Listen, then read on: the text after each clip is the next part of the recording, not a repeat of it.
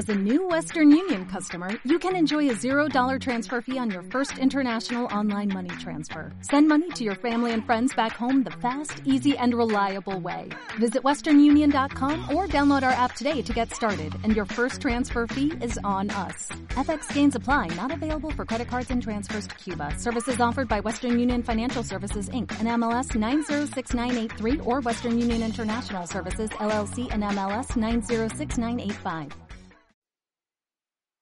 Sentir la sensación de libertad y caminar en paz por las calles del mundo es un derecho universal, pero ese derecho tan básico a sentirse libre no todas las personas lo pueden ejercer. Hoy en día, millones de mujeres, niños, niñas, transexuales, homosexuales, lesbianas o cualquier grupo divergente a la masculinidad hegemónica no se sienten seguros cuando caminan por las calles cuando andan en la micro, cuando van al trabajo, a la escuela o a la universidad. No, no nos sentimos seguras. Es difícil explicar la sensación de miedo y malestar cada vez que tu mirada nos observa con excesiva atención y al mismo tiempo nos violas con tus palabras y nos tocas sin nuestro consentimiento en absoluto. ¿Usted tiene caretita fresco? Para la, para la tonquita, ¿cierto? Sí. Mijita, ¿por qué no venía preso para que se coma un choripán?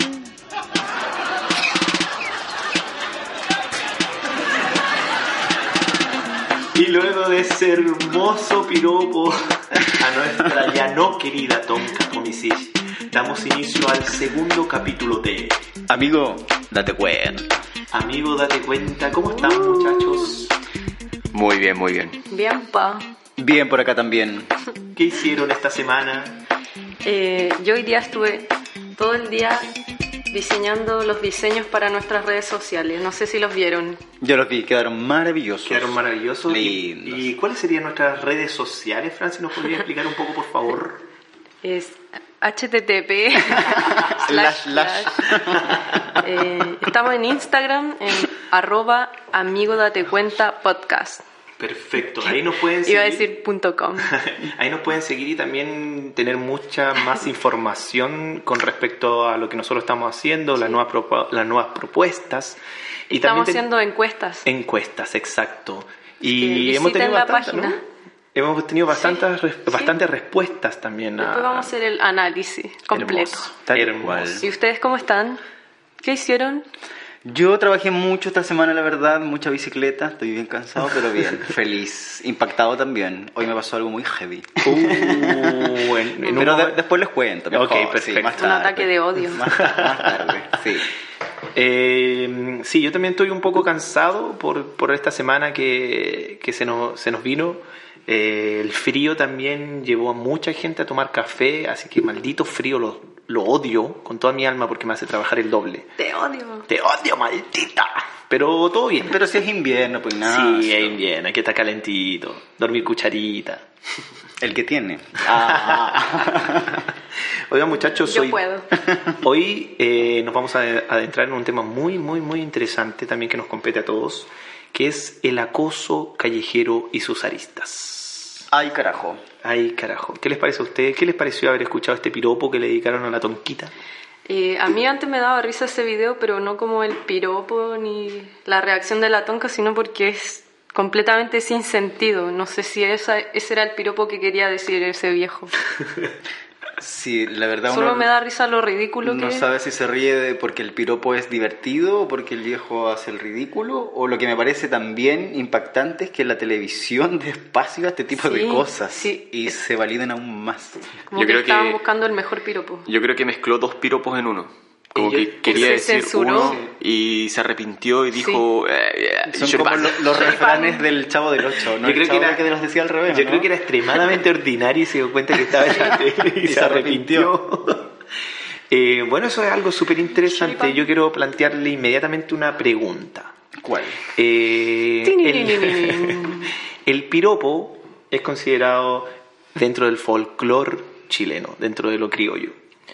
Eh, ¿Qué piensan ustedes sobre el piropo cuando es en el espacio público, siendo que el espacio público también pertenece a la libertad del ciudadano? O sea, yo soy libre de transitar por un espacio público, al mismo tiempo podría ser libre de decir algo en la calle? ¿Qué piensan ustedes? Yo creo que se considera algo folclórico desde una normalización y desde ese lugar me creo que no, no me parece que sea folclórico ni, ni pintoresco como se lo ha denominado en muchas ocasiones. Y siento que necesariamente invade eh, y viola tu libertad de poder ejercer tu derecho a, que nadie te diga nada. Mucha gente reclama que es un derecho de expresión, pero al contrario, es como un derecho de libre circulación sin que nadie te violente de ninguna manera. Sí, de hecho, una de las respuestas era de que eh, alguien anónimo dijo que ¿y qué pasa con mi derecho de mirar? Ese es mi derecho también. Obviamente, sí, se puede mirar a cualquier persona que te llame la atención, pero cuando pasa a ser invasivo del espacio de la otra persona ya es un, acoso. Es, es que es una, una línea que muy delgada que, no sé, o sea, imagínate, el- no, es, no es lo mismo mirar eh, a una chica porque es linda o estar dándote vuelta porque pasa cada mina y le quieres ver el trasero o el culo, ¿cachai? Y no es lo mismo decirle a una mujer, hoy te ves linda, a decirle, mamita, eh, choripán. No es, no es lo mismo. Yo encuentro que igual eso de hoy te ves linda yo tampoco lo aceptaría porque yo por lo menos no, no ando pidiendo una validación de un extraño, como que no me interesa la opinión de un viejo que está ahí en la contru, como que para mí si me dice que linda, aunque sea muy respetuoso, no, no me voy a sentir agradecida ni nada porque, porque está opinando de mi cuerpo de partida. Ah, bueno, bueno, bueno sí. Si es O de sea, alguien no completamente desconocido, sí. Yo soy claro. una amargada, quizá. Como no feminazi. necesariamente. Pero es que ahí entra la- el cuestionamiento de que si existen o no piropos buenos y piropos malos. Podemos decir ciertas cosas y Yo otras creo que no, hay, no hay piropos Bueno, buenos, mm. porque que una persona desconocida te diga una opinión de tu cuerpo ya es una invasión a tu libertad. Por ejemplo, no es lo mismo que un amigo me diga que me veo bien, linda, que bien me queda la ropa, a que un viejo que podría ser mi abuelo se esté fijando en mi cuerpo. Es, no sé, no, Igual- no, lo, no lo soporto. Igual yo tengo un- una pequeña duda también con respecto a esto, que he hecho una reflexión bastante grande. Eh, yo siempre me he dicho hasta qué punto, hasta qué límite podría llegar a ser un acoso callejero o considerarlo como un acoso callejero. Pongo el ejemplo en el sentido de que yo recuerdo bien cuando mi padre trabajaba y muchas veces nos veníamos juntos desde el, tra- desde del trabajo, nos juntábamos en el centro Que te piropean a ti. y me piropeaban a mí. Mi- me, me miraba, mi papá me miraba a mí, bueno. No. eh, Denúncialo. que- de- lo voy a denunciar, bueno. Una funa para el tío. Un es- eh, scratch. Scratch. Un scratch. Es que tu, tu viejo tira piropo. Es- No, no, no, no. Eh, mi papá trabajaba mucho y realmente estaba muy cansado y muchas veces tenía la mirada perdida. Eh, entonces cuando estábamos sentados en el metro y yo pensaba, hoy en día decía, oh, imagínate una situación parecida en el cual mi papá viene cansado mirando, a, no sé, en el metro, uno se sienta de frente. Los senos de una mujer. No, no los senos, porque no tendría que ser los senos, Mirando las el- piernas el o, al- horizonte. o el horizonte, nada, y la chica siente que mi papá lo está mirando y le dice, oye viejo asqueroso que me mira, y le hacen una, una especie de denuncia pública en el momento, eh, me da miedo, me da como un poco de, mm, de, de decir, ojalá nunca le pase algo así a mi papá. Ahora bien, si uno de mis seres cercanos, incluso yo, me atrevo a hacerlo y lo estoy haciendo consciente, claramente tengo que aceptar esa denuncia de la gente o de cualquier persona que se sienta violentada porque yo lo estoy mirando. Pero me he dicho, yo me he preguntado, eh, se me cayó la dignidad, weón. Oh, te la recojo un momento. La escuchamos, la escuchamos. Eh, yo me he preguntado también, eh, ¿Fue- claro, ¿Fue tu lápiz, Pablo? Se me cayó un aro. hasta qué punto hasta qué punto las mujeres tienen que aceptar estas cosas. Yo estoy hoy día tenía una discusión con un amigo y decían por qué la mujer ya está cansada no tiene que aceptar nada en teoría pero me da miedo me da miedo que, que cualquier cosa hoy día pueda servir. Hasta qué punto o cómo podemos nosotros diferenciar qué es un acoso callejero o qué no ¿O cuándo pasa a ser un acoso callejero Yo creo que en estos casos hay que ser drástico finalmente, porque Sí. si seguimos tolerando pequeñas cosas, eh, pequeñas situaciones que ya que las dejamos pasar porque el piropo no era tan feo, porque no era ordinario, yo creo que no, o sea, no tienes por qué y, y- y es así de simple, creo, como que nadie tiene el derecho de, de ejercer ningún tipo de opinión respecto a otra persona, no solo en el caso del piropo, ni del cuerpo, ni, ni de nada sin el consentimiento ajeno a él. Claro. Pero yo creo que se diferencia un poco con ver a mujeres o con ver a hombres, en el caso. O sea, Ahí, claro, yo también lo comparto un poco. o sea en decirle cosas a la gente de ese tipo, igual lo encuentro un poco agresor, pero, pero mirar a personas, no, o sea, no tan burdamente, creo que tampoco no está tan mal. O sea, en mirar no hay pecado, para mí. O sea, es que lo sien- siento que mirar a alguien desde algo como que alguien te llamó la atención, te atrajo, Sí. qué sé yo, es natural, o sea, Es inevitable, pasa- no, es inevitable no me encontrar pasa a linda diario a la gente. po, que me doy vuelta a la vista. Pero Ponte la- lentes oscuros, po, weón. No, si uso lentes oscuros.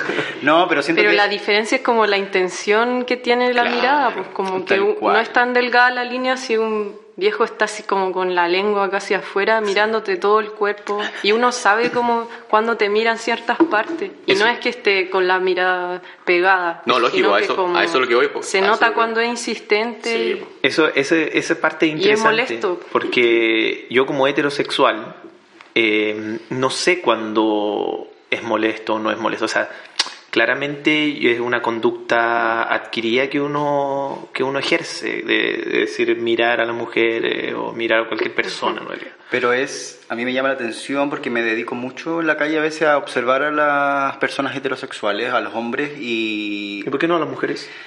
Porque para qué ellas están siendo tan vulneradas que para qué yo las voy a seguir mirando e intimidando con mi mirada tan sexy. no, pero Los miras como ese meme de Harry Potter, como esos zapatos. maldita, con envidia, claro. no combinas. No, pero he, he visto a muchos hombres eh, cómo se dan vuelta a mirarle el culo a mujeres desde una forma muy, ¿cómo decirla? Como depravada. Descarada. Descaradamente, es sin disimulo, sin lentes oscuros, es literal una mirada intimidadora. ¿Se podría clasificar el piropo en la calle como un folclore chileno? ¿Creen ustedes eso? Yo creo que pasa no solamente en Chile. Yo creo que pasa en mucho más bueno, en Latinoamérica. Sí, eh, yo no, en, en Europa no sé si pasa eso, pero, pero yo creo que en Latino, es algo típico de Latinoamérica, solamente que en Chile quizá un poco más exagerado. Yo creo que se hizo como, entre comillas, una tradición porque se normalizó demasiado como la cultura de... eh, como que lo asociaron a ser romántico, no sé, a Una ser coquet, coqueto, claro. Yo creo que más que eso es como más ser como picarón, digamos, como Sí, ser más... y eh, se como el- asoció a la- al chileno, a la cultura. La entrada de la señora que le dice... La, la Usted tiene señora, cara de chicha fresca. Claro, es, es como esa, esa cosa. Y desde No, ahí se valida igual, o sea, Igual- validó mucho tiempo. Igual hay, Sí. hay canciones que. Una canción que se que era como. Le gusta el pi. Le gusta el piso en cera. ¿Se recuerdan de esas canciones que era como. y se consideraba como una canción Sí, folclórica? po, yo la aprendí en el colegio. Yo me la Me pasaron en música. Ah, La, la pirilacha. la pirilacha.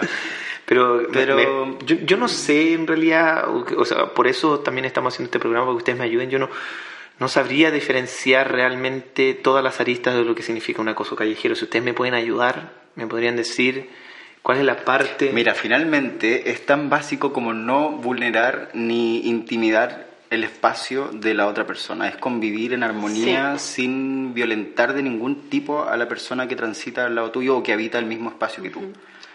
Lamentablemente esas prácticas siempre se han sido ejercidas hacia las mujeres, entonces una violencia de género.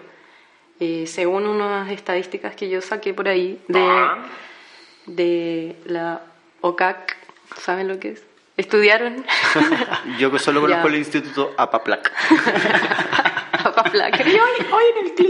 Hay que venir preparado al programa. Sí. Mira, la Fran es la única que hizo la tarea. Es el Observatorio contra el Acoso en Chile. ¿Ok? ¿Existe eso? Sí, Claro. Ellas son unas chicas muy bacanes que hicieron eh, muchos estudios para sacar la ley contra el acoso callejero. Eh, bueno, y decía que eh, las mujeres empiezan a, a ser víctimas de esta violencia desde los 12 años. De, de los 12 años. Sí, lo que les generó traumas y eh, evitaron pasar por ciertos pasajes, calles, tomar ciertos buses, porque sea- se encontraban con esta eh, estas personas que los piropeaban, Lo, las miraban. Lo heavy es que muchas mujeres, claro, tienen que cambiar conductas tan simples como evitar tomar un bus o una micro Claro. que te acerca al trabajo, tomar otro camino. Eh, También estuve viendo que en España hay un plan como de, a través de una aplicación, marcar todas las zonas de peligro. Entonces las mujeres tienen acceso a esa aplicación y van marcando zonas de peligro como para generar una red de apoyo comunitario, finalmente. Eso ya lo encuentro extremadamente Sí. agresivo. Incluso en, Totalmente. en México no es que tienen como un vagón en el metro donde van solamente las mujeres para que no las para que no sean acosadas y cosas así. No sé si en México, pero sí sé que existen Sí, sí vagones vagón solo de mujeres. sí. Y bueno, existen también, hablábamos, gimnasios solo para, Eh, para chicas. taxis tipo Uber. solo Ahora en Chile- Que la chofer es mujer, como Sí. para que se sientan más seguras. Vi un anuncio de una chica que pro- promulgaba, no, promocionaba su servicio de Uber solo para chicas. Entonces, es heavy porque las mujeres son las que eternamente han tenido que avisarse cuando Sí, llegan a la casa. Y tomar Sí, medidas. Y Seguro era la, la, la lesbiana así súper camiona que entraba con la mina y decía, ah, mijita, pase para acá, para yo donde usted quiera. Súbase a mi auto. Súbase a mi auto. Siéntese acá. ¿A dónde quiere que la lleve? Es automático, pero Para que aprendáis, para que aprendáis Nacho, para que te aprendáis. Y no, y lo peor de toda esta estadística es que siempre fue como culpa de las mismas mujeres por andar provocando con la ropa. Claro. Es como recae siempre la culpa en las mujeres. Sí. Bueno, ahora en Chile hay un grupo de abogadas, Abofem, Abofem. se llama. Abogadas feministas. Sí, que crearon este, este grupo en base a de que las chicas que denunciaban eh, buscaban a alguien que las representara y no las juzgara, o sea, no, no se sintieran juzgadas. En el sentido de que... No las cuestionara. Claro, como cualquier tipo de abogado heterosexual normado le diría, ya, pero tú, ¿qué estabas haciendo? ¿Por qué estabas ahí sola?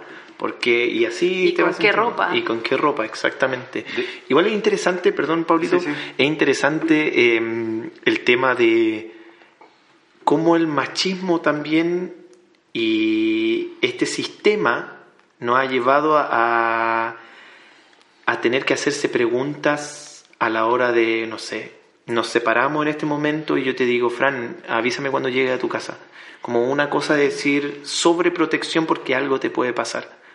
A- acá en Berlín, a mí me ha pasado que yo le he dicho a una chica, oye, avísame cuando llegue a tu casa. Me ha dicho, ¿por qué? ¿por qué? ¿Por qué tengo que Sí. avisar? Como, qué raro. Pero no por eso no eso. suceden cosas. Yo Sí, sí, sí. Pero son como casos muy, muy aislados, eso sí.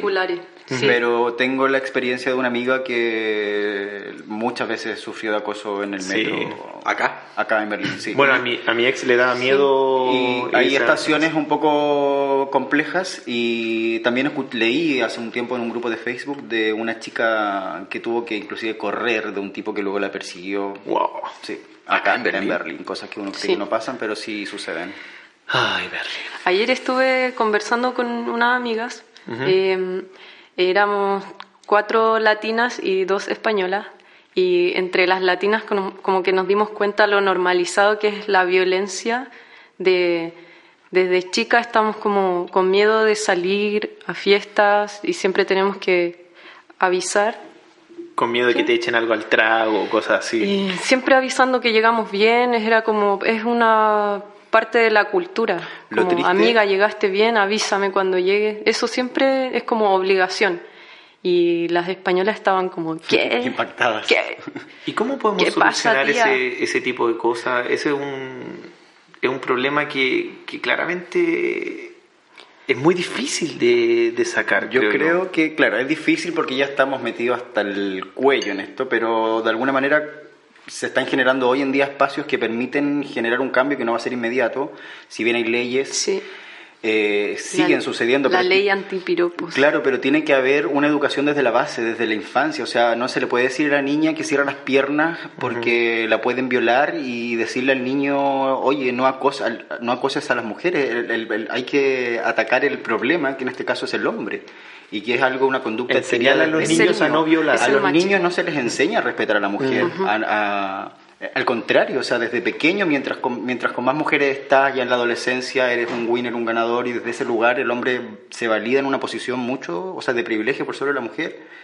Y de ahí viene una serie de abusos. Yo, yo en el colegio nunca tuve una clase que me explicaran este tipo de cosas. Nunca, soy honesto, no. ¿Educación sexual o educación...? Pero no sé? el, educación No sexual, existe. ¿qué era? Me- nos mostraron una vez un video de, de cómo funcionaba. las abejas y las flores. Claro, que la cigüeña no existía. O sea, la educación sexual se limitaba, porque yo tuve un par de recuerdos, no sé, séptimo, octavo básico, de haber tenido un par de clases, pero que te enseñaban el aparato reproductor femenino masculino, el condón, los métodos, los métodos anticonceptivos, que por supuesto se le da esa responsabilidad por siempre a la mujer, y desde ahí nos sale la educación sexual. No sé cómo será hoy en día en las escuelas. ¿Hasta qué, ¿Hasta qué punto llega nuestra libertad cuando vamos caminando por la calle? ¿Hasta qué punto llega la libertad del otro? Eso es súper complejo porque yo estoy de acuerdo con que a las mujeres no hay que decirle nada. A nadie. A nadie. Gracias por Y estar de acuerdo.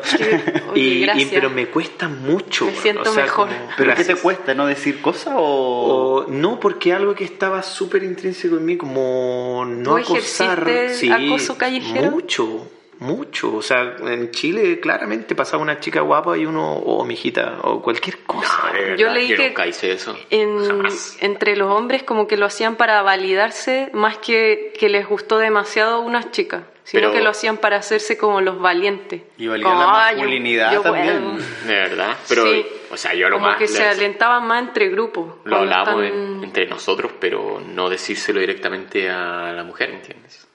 Como... No sé, creo que mi realidad es completamente distinta. O sea, yo si iba en la calle podría decirle a una chica, hola, qué guapa, o bonita, o mi hijita. No sé, cosas que hoy día me, me da vergüenza. mi dama. Y, pero que me cuesta todavía. O sea, como hay cosas que, que, que uno tiene, que tiene marcadas en, en la historia. ¿Me explico? ¿no? Y es que es muy difícil de poder borrarlas.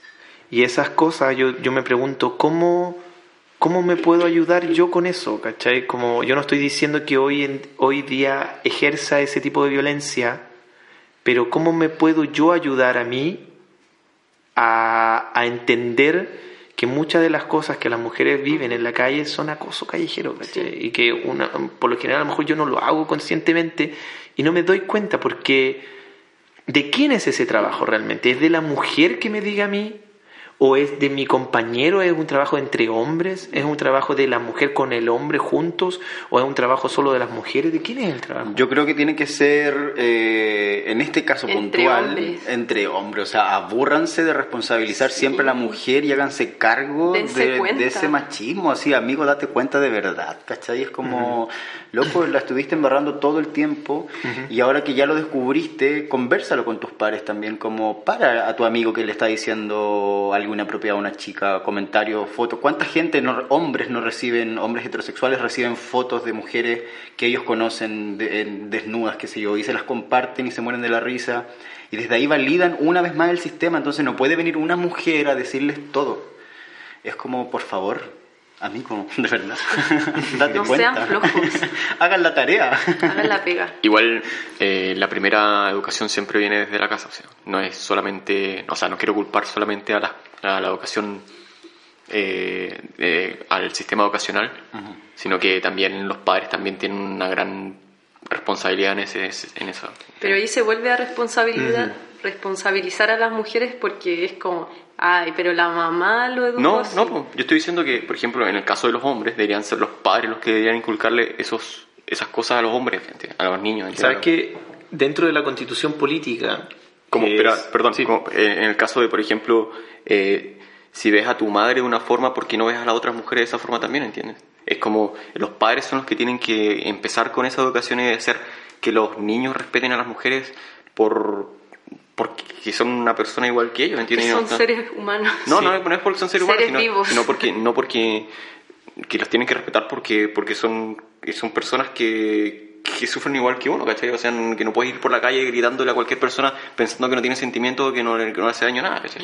Igual, igual sí, en cierta medida creo que tienes razón, no voy a hacer, eh, no voy a poner aquí que quién tiene la verdad o no, sino que es un tema como más, más para debatir. Eh, hace unos años yo leí la constitución política porque teníamos que hacer una obra de Brecht en la universidad y, y tocamos el tema de la educación. Y en un punto eh, de la Constitución dice que el Estado no se hace responsable de la educación de un niño, sino que es el padre el que se hace responsable de, de la educación de un niño. ¿El padre de la iglesia o el padre? El padre o la madre, el pilar de la familia, se tiene que hacer responsable de la educación de un niño. Siendo que para mí ahí ya hay un punto que está muy errado. O sea, la responsabilidad del ser ciudadano, del ser un hijo del, del país, tiene que ser responsabilidad del Estado de educar a tu hijo. El padre o la familia, la responsabilidad es de llevar a tu hijo a estudiar, a la escuela. Entonces siento yo que en la escuela, más allá de aprender materia, aprender matemática y todo eso, es aprender a comportarte socialmente. A convivir. A convivir socialmente.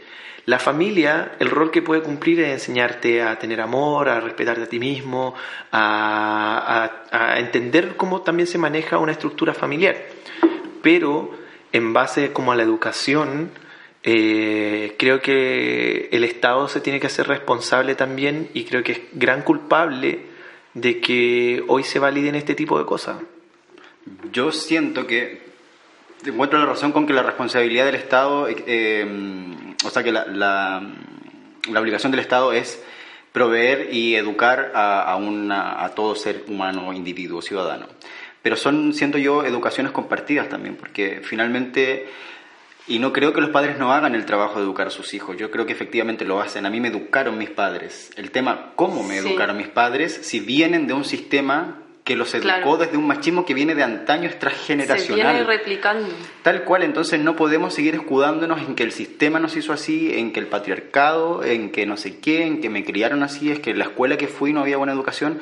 Ya sabemos que tenemos un problema. Entonces hagámonos nosotros cargo desde nuestro lugar.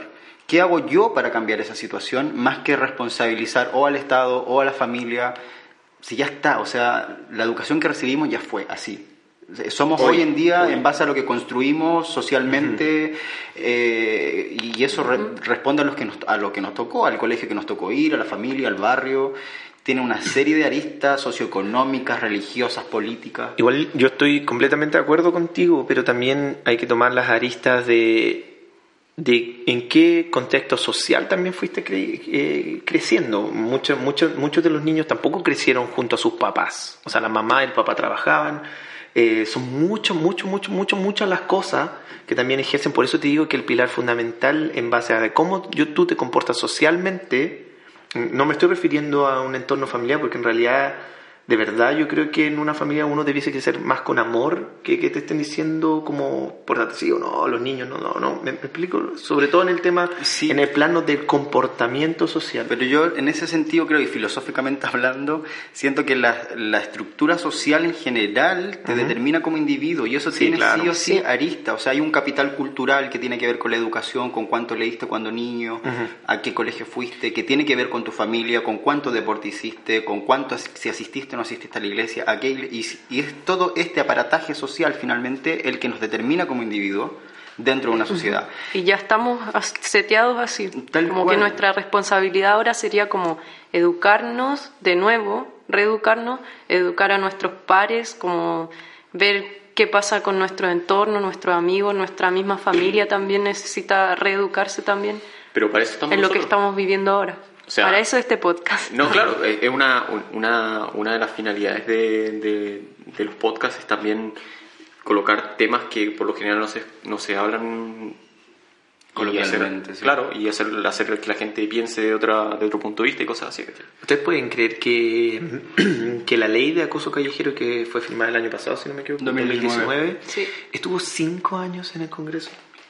Durmiendo. Cinco años en el Congreso, siendo que en la calle Es que se pedía gritos. Siempre hay una estatua que, que es más importante. Oye, pero la ley Pues, antibarricada se demoró dos tiempos. Entonces ahí están las prioridades prioridad. de un Estado que por año y que no tiene que ver La con, con derechas ni izquierdas, o sea, tiene Mm. que ver con el Estado que desde los inicios de, de los tiempos ha- no ha legislado en favor del- de la gente en el fondo. ¿Pero Oh. creen que esa ley eh, sería efectiva? ¿Como que erradicaría el acoso callejero? Yo creo que lo... lo ¿Funcionará en la práctica? eh, no lo acabaría completamente, pero sí, se haría un poco más de justicia por un par de casos que las mujeres denuncien, ¿cachai? Yo creo que- Eso quizás podría, podría hacer que la gente piense un poco más antes de hacer. Yo creo que genera en nosotros más miedo que comprensión. Lógico, pero es- ese, ese- eso es lo malo, ¿cachai? Entonces, Es que en- no es una medida preventiva, Exacto, pues es como exacto, de castigo cuando exacto. ya lo, Porque lo entonces, hacen. entonces yo creo que no es tan efectiva. No, no, lógico, sí. Pero eh, yo o sea, creo que igual sirve. Yo creo que Ah, genera porque te hace como el cuestionamiento juzgar, al menos. sí. claro. claro. Eso, pero, pero antes, antes de la ley... Pero la eso- ley en sí no sirve. No, por eso, por eso antes de la ley está la educación. Sí. por eso es más importante educar a la gente bien que crear leyes que impidan hacer cosas. ¿cachai? Pero al menos es un avance Es un cultural, avance porque ahora se mira mal hacer eso. Pero igual las cifras dicen que una de cada tres mujeres es acosada no solo en Chile, sino que en el mundo a diario. Y eso es súper alarmante. O sea, hasta el día de hoy, a pesar de que existe una como que ley, sigue pasando. en igual. Chile desde el 2019 las pioneras fueron, eh, si no me equivoco, en Perú, los primeros movimientos feministas que lograron Que lograron. efectivamente hacer una ley antiacoso callejero. Sí. Y, y en Chile partió todo como con dos ordenan con ordenanzas municipales en un par de comunas de, de Santiago y las mujeres desde el comienzo de la lucha fueron catalogadas como cuáticas, Sí, como exageradas, que la, dónde está la libertad de expresión.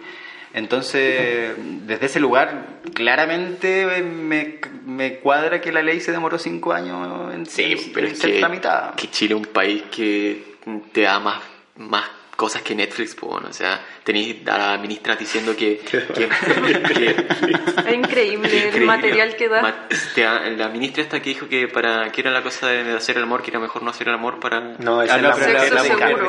El sexo seguro era no tener sexo. Era el que no se ejerce. Sí, esa gente y eh, lo, más, lo más lindo es que esa gente fue la que la que tuvo acceso a la mejor educación dentro del país supuestamente Sí. Es lo más imperdonable triste. que diga eso. Igual Y a mí- con nueve hijos a los lados. Igual, puede. Amiga, date cuenta. igual a sí. mí me pasa que... mm, seguro tienen un, un, un- ¿cómo se llama esta cosa que está bajo las casas? Un sótano. un sótano, Con, con cosas para sadomasoquismo y más, po, weón. A mí, a, tienen doble vida. De más que sí a mí me pasa Son que... swinger.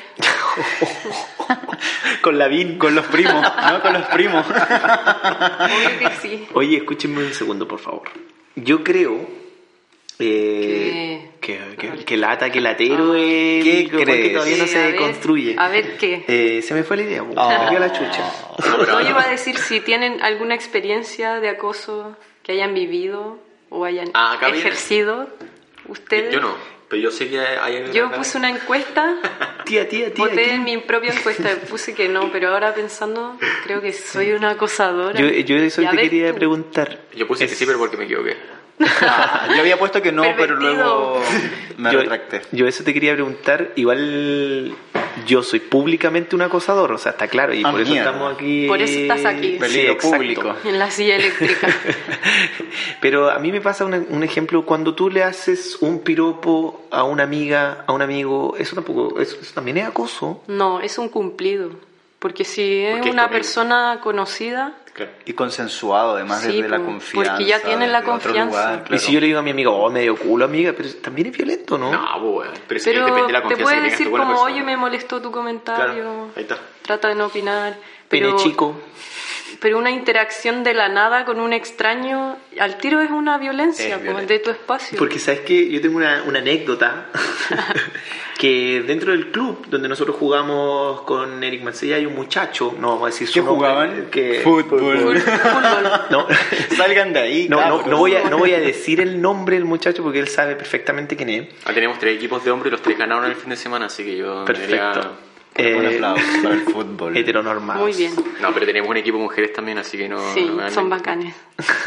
Heteronormadas. Y el problema era que cuando íbamos al baño, o sea, cuando nos teníamos que duchar, había un muchacho que tenía una protuberancia abismal. O sea, era una cosa ya de verdad. El negro del WhatsApp. Di el nombre del amigo. No, no, no, no voy a decir el nombre. No voy a decir el nombre. Yo tengo fotos. Pero Ah, lo, mierda. pero lo más gracioso. con lugar. Pero lo más gracioso es que este muchacho ha recibido una cantidad de broma, una cantidad de como de piropo entre, entre- entre los hombres. Dame el link. Que yo creo que ese güey también se ha sentido un- en cierta medida acosado, ¿no? ¿O también tú dices que está dentro de la broma? ¿La broma ¿Y puede ser acosado por permitida? quién una vez más? Por los Por hombres. los hombres. Pero a eso es lo que voy. eh, ¿Una broma puede ser considerada acoso? Una broma en ese contexto, me imagino que no, porque me imagino que hay confianza para estar desnudo. Le dentro decíamos de el un trípode. camarín, imagínate.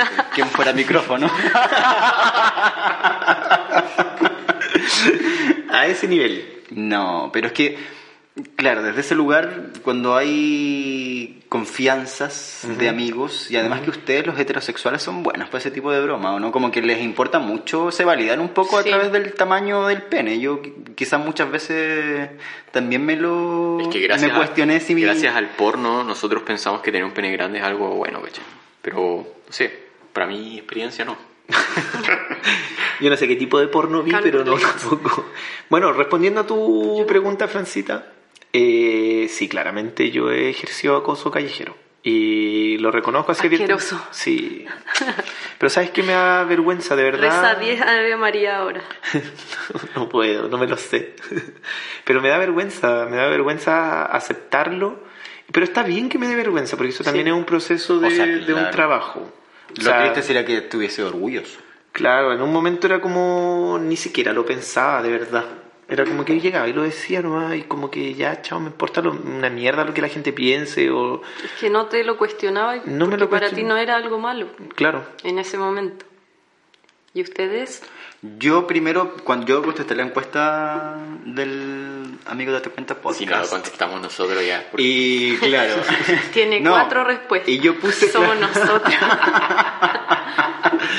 Oye, yo puse primero que no. Que no había. Acoso callejero. que, era, que no eras víctima. Ah, no, víctima. Víctima. eh, Esa era la primera Ah, perdón, pregunta. sí, víctima. Sí, tengo recuerdo de una vez de unos hombres que se detuvieron en un auto y me miraron fijamente. Y luego nos siguieron, igual se dieron como la vuelta a la manzana para volver a encontrarnos en la calle, en Valparaíso. ¿Quién te salvó? Mi amigo Ignacio heterosexual. Por eso, amigos homosexuales, siempre tengan un amigo heterosexual que los defienda.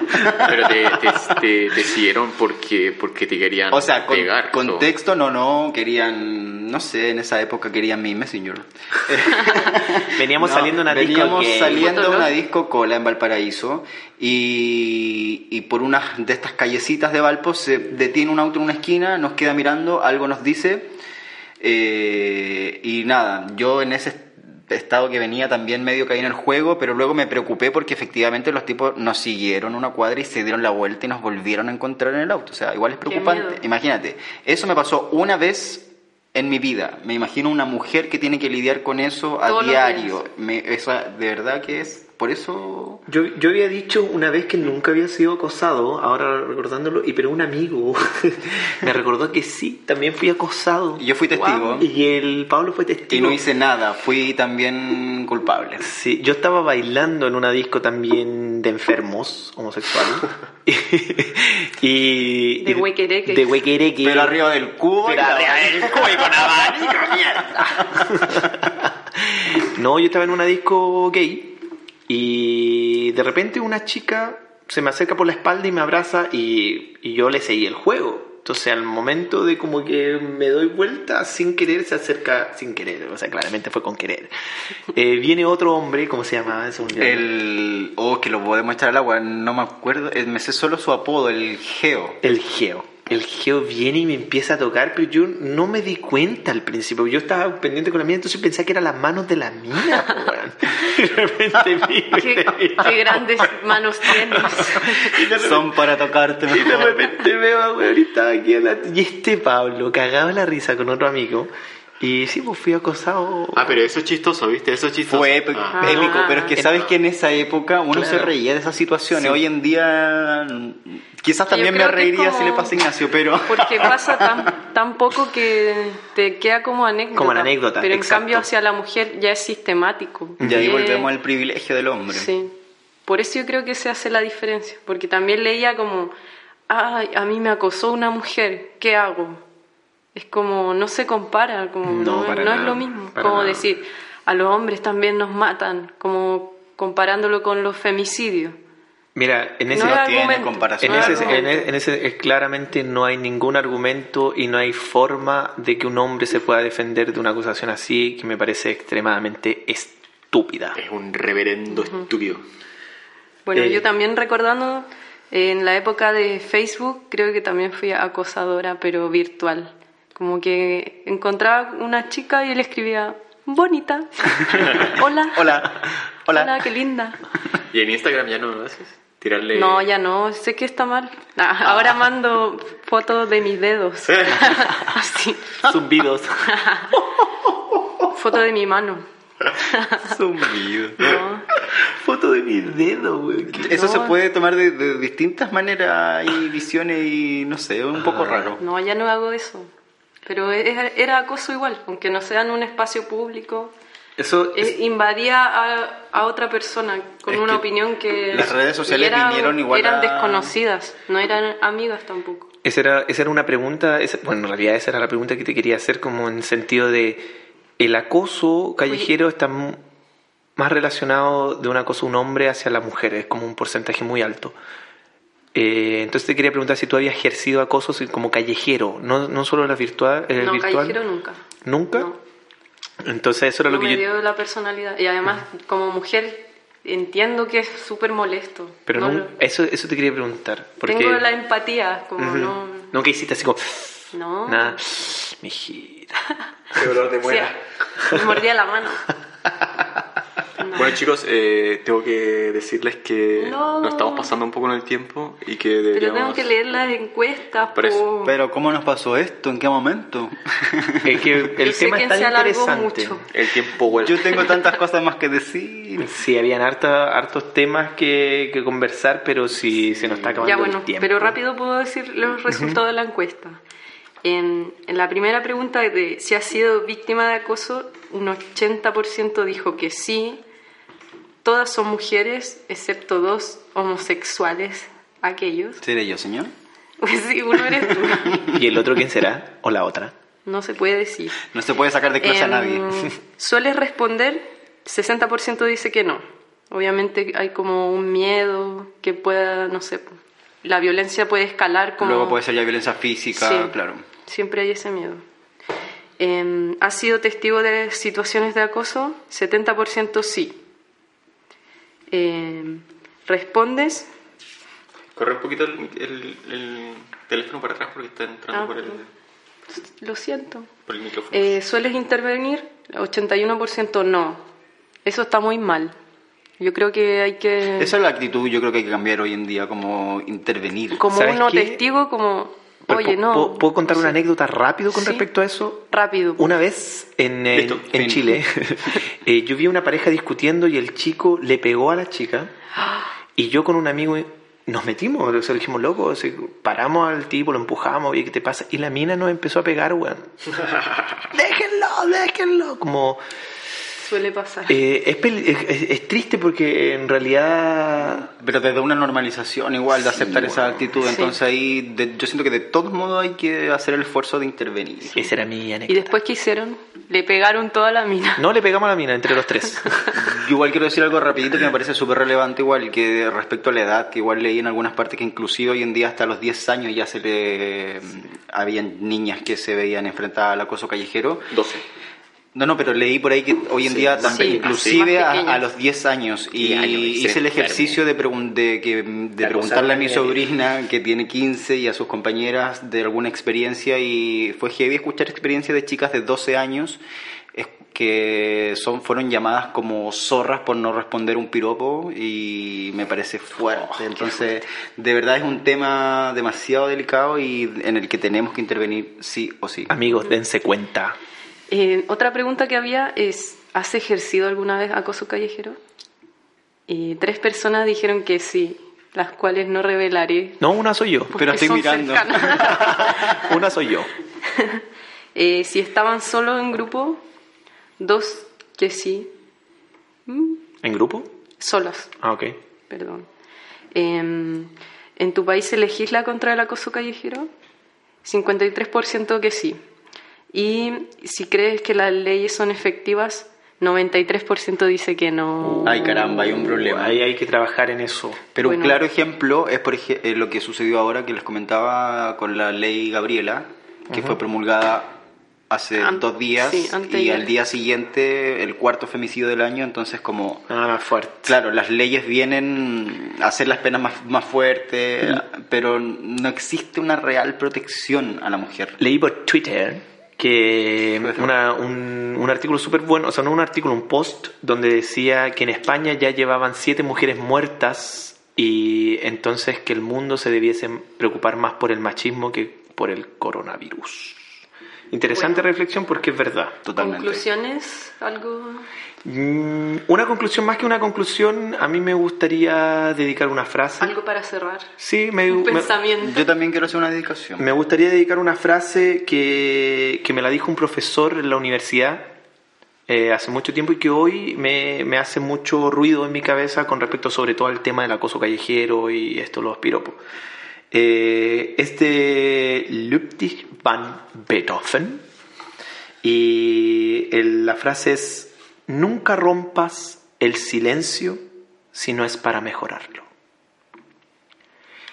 me generó mucha reflexión porque no solo se relaciona a la música, una discusión, sino que realmente a la tranquilidad de poder decir o andar o transitar en paz y no romper esa paz. Esto. Muy bien. Me parece Háganle maravilloso. caso, profesor. Yo tengo una recommendation también. Perfecto. Para los amigos heterosexuales que nos escuchan, les recomiendo un documental muy cortito, chiquillos, dura solo 12-13 minutos y se llama Los hombres no lloran. Véanlo chicos porque les va a servir bastante. Y eso pues muchachos, así dejamos eh, este No. segundo capítulo. No me y, quiero ir. y muchas gracias por habernos ¿Qué- visto en el primer capítulo. La Fran quiere decir ahora? algo. ¿Qué voy Los- a hacer ahora? No lo sé qué vamos a hacer ahora. Lo esperamos para nuestro tercer capítulo con nuevos temas eh, interesantes. Síganos en nuestras cuentas. Instagram Sí, arroba amigos date cuenta podcast para tener un feedback con ustedes chiquillos, chiquillas, amigos y, y amigas. eso, muchachos. Chile despertó. Y así dejamos el, ul- el, el último, el segundo capítulo de Amigo, date, cuenta. Chao. Chao amigos. Chau, Adiós. chau.